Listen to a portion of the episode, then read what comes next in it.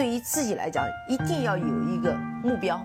一个企业，它真的要对什么人负责任？嗯，要对社会负责任，嗯，对员工负责任，对股民负责任。这个三个责任，一个国家的发展实体经济是永远是是顶梁柱。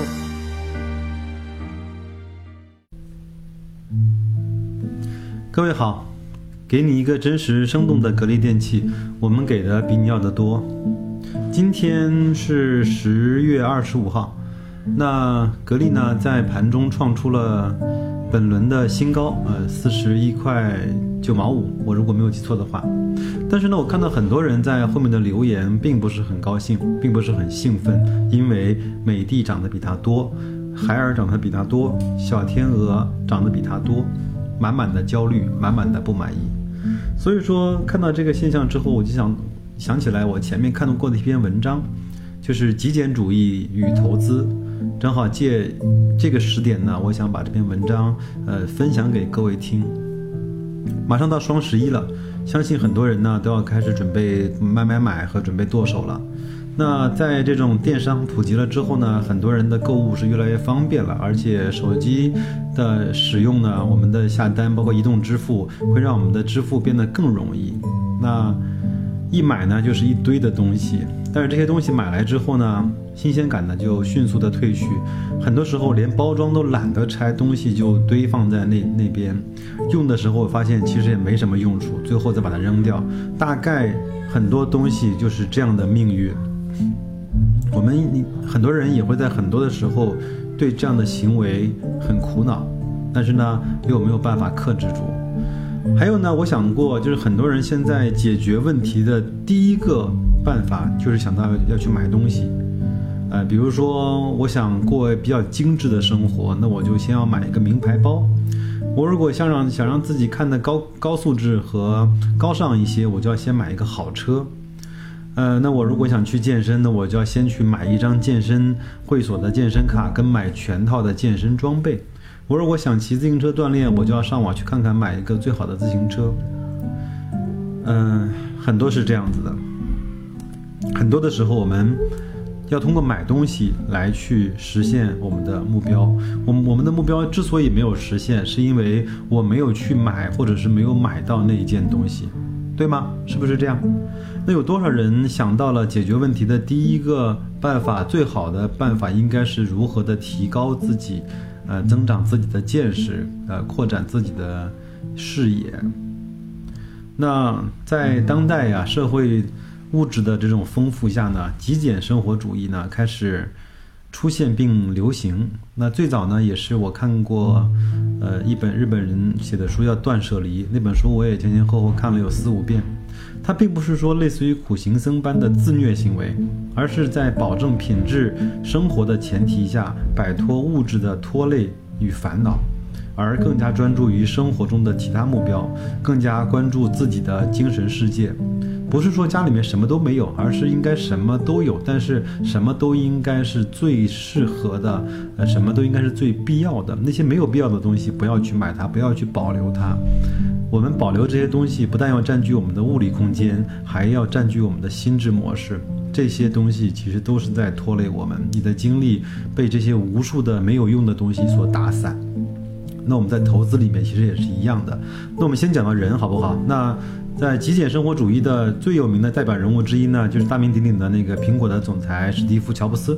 他呢，首先是一名素食的主义者。那素食的主义者，他首先可以选择的食物的品类就不多。同时呢，由于他对完美的追求，他的家中呢，基基本上没有什么家具，甚至连床都没有，只有几张垫子。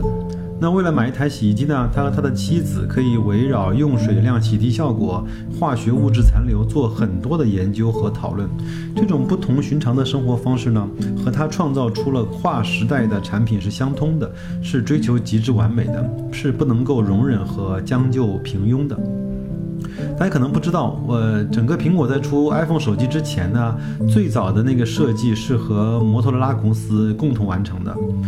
整个他们花了很多人很长时间，大概花了一两年的时间，共同设计出了一款呃新型的手机。乔布斯看完之后立马就崩溃了，说这离我心目中理想的手机差的实在是太远了。那他他就选择了第第二条路，就是整个完全打翻、推翻所有的东西，自己来去设计，自己来去呃创造。那他也是在了，也是在整个攻克了这种那个。多点触控的技术之后，才把 iPhone 的第一代推向，呃市场。那我们再回到投资界啊，那回到股神巴菲特，那老巴呢，至今仍居住在其五十年代花费三点一五万美元购买的房子里。那早上吃麦当劳三美元的汉堡早餐，那开着一辆并不显眼的卡迪拉克，连个司机都没有。那我的，呃，我会把这些图片呢放在我们的产品的简介里面，有他的房子的图形，有他的车的样子，有他办公室的那个图片，我们可以看看这个基本上世界最有钱的人他的生活方式是怎么样的。那在股神一辈子的投资哲学里呢，永远是在自己的能力圈里选择优秀的公司，即使是在科技股泡沫最大的时候也不为所动。有所为有所不为，呃，保持清晰的投资逻辑，这种定力啊，其实，在股神的生活中就可见端倪。那我还要给大家介绍一介绍一部呃，就是纪录片，叫《成为巴菲特》，应该是 BBC 拍的。这部片子我也来来回回看了有两三遍了，呃，讲的非常非常好。那有空呢，有机会我专门针部针对这部纪录片给大家做一到两集的节目，呃，来去介绍这个纪录片以及老八在生活以及童年以及投资的时候，呃的一些呃事情，还有他在我那个呃纪录片里面跟大家讲的一些观点，非常非常的好。那成为一名优秀的投优秀的投资者，滤掉这些市场的噪音呐，坚守投资的价值是非常必要的。你并不需要每天都做交易，并不需要追逐近期的热点，但在关键的时机和时点上要做好充足的准备，获得的收益可能会超出你的预期。在老八的办公室里呢，有一幅泰德·威廉姆斯的照片，他是一个非常优秀的棒球选手。他把整个击球的位置呢分成了七十七个点，那就是每一个呢都是一个棒球的面积。那只有落在非常少数的位置呢，他才会击打去击球。那其他呢，他都不为所动。即便是从他身边飞过，他也无动于衷。就是这样。那以他以这样的方式呢，十九次入选全明星，入选了棒球的名人堂。他整个在职业生涯里面打出了五百二十一个本垒打。非常非常的厉害，那我们是不是每一次市场的波动都要去参与呢？每一次概念都要去热炒呢？每一次机会都要去捕捉呢？我们有没有这样的能力呢？那投资啊，更是如此。那平时整个阿猫阿狗阿狗的机会呢，并不可惜。错过了并不可惜，但是呢，在自己研究最清楚、把握最大的机会面前，要敢于重仓持有。正所谓高瓴资本的张磊先生所说：“弱水三千，我只取一瓢。”那股票市场呢，永远不缺投资的机会，但缺少的是深刻的研究和耐心的等待，以及默默的持有。讲在最后啊，我碰到过眼里面全是机会，脑子里面全是概念的投资者。但手里面的股票呢，他从来不会持有超过一年。巴菲特呢说过这样的一个话，呃，举过这样的一个例子：如果一个人的一生只能够做二十次的投资决策，那么这个人大概率一定会很富有。其实我们在一生里面根本用不着二十个投资决策全部正确，只要四到五个正确就可以了。我们想一想国内的这些这些，呃情况，如果我们在格力成为了空调老大的时候投资格力，到现在也是十几二十倍的涨幅。我们当每个人都装上了微信的时候，在那个时候买入腾讯的股票，我们现在也是十倍的涨幅。我们如果在每个人都在喝茅台，我们知道了茅台是中国的非常好的酒的时候，买入茅台到现在也是几倍甚至十倍的涨幅。其他的很多的例子我其实不用举，甚至说你在现在买入格力，买入这些非常好的公司，安心的去持有很多年之后，它带给你的回报很可能还是超过你现在在市场上误打误撞呃这样的后果的。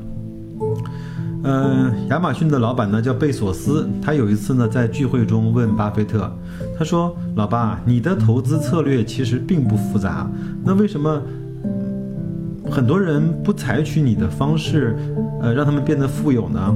巴菲特说：“因为这个世界上绝大部分的人不愿意慢慢的变富。”那所以说，呃，我也希望在喜马拉雅前听我节目的这些朋友们，我们一起呢，能够气定神闲的去做研究，提升自己的精神的世界，然后我们一起去变得慢慢的变得富有吧。那就这样，再见。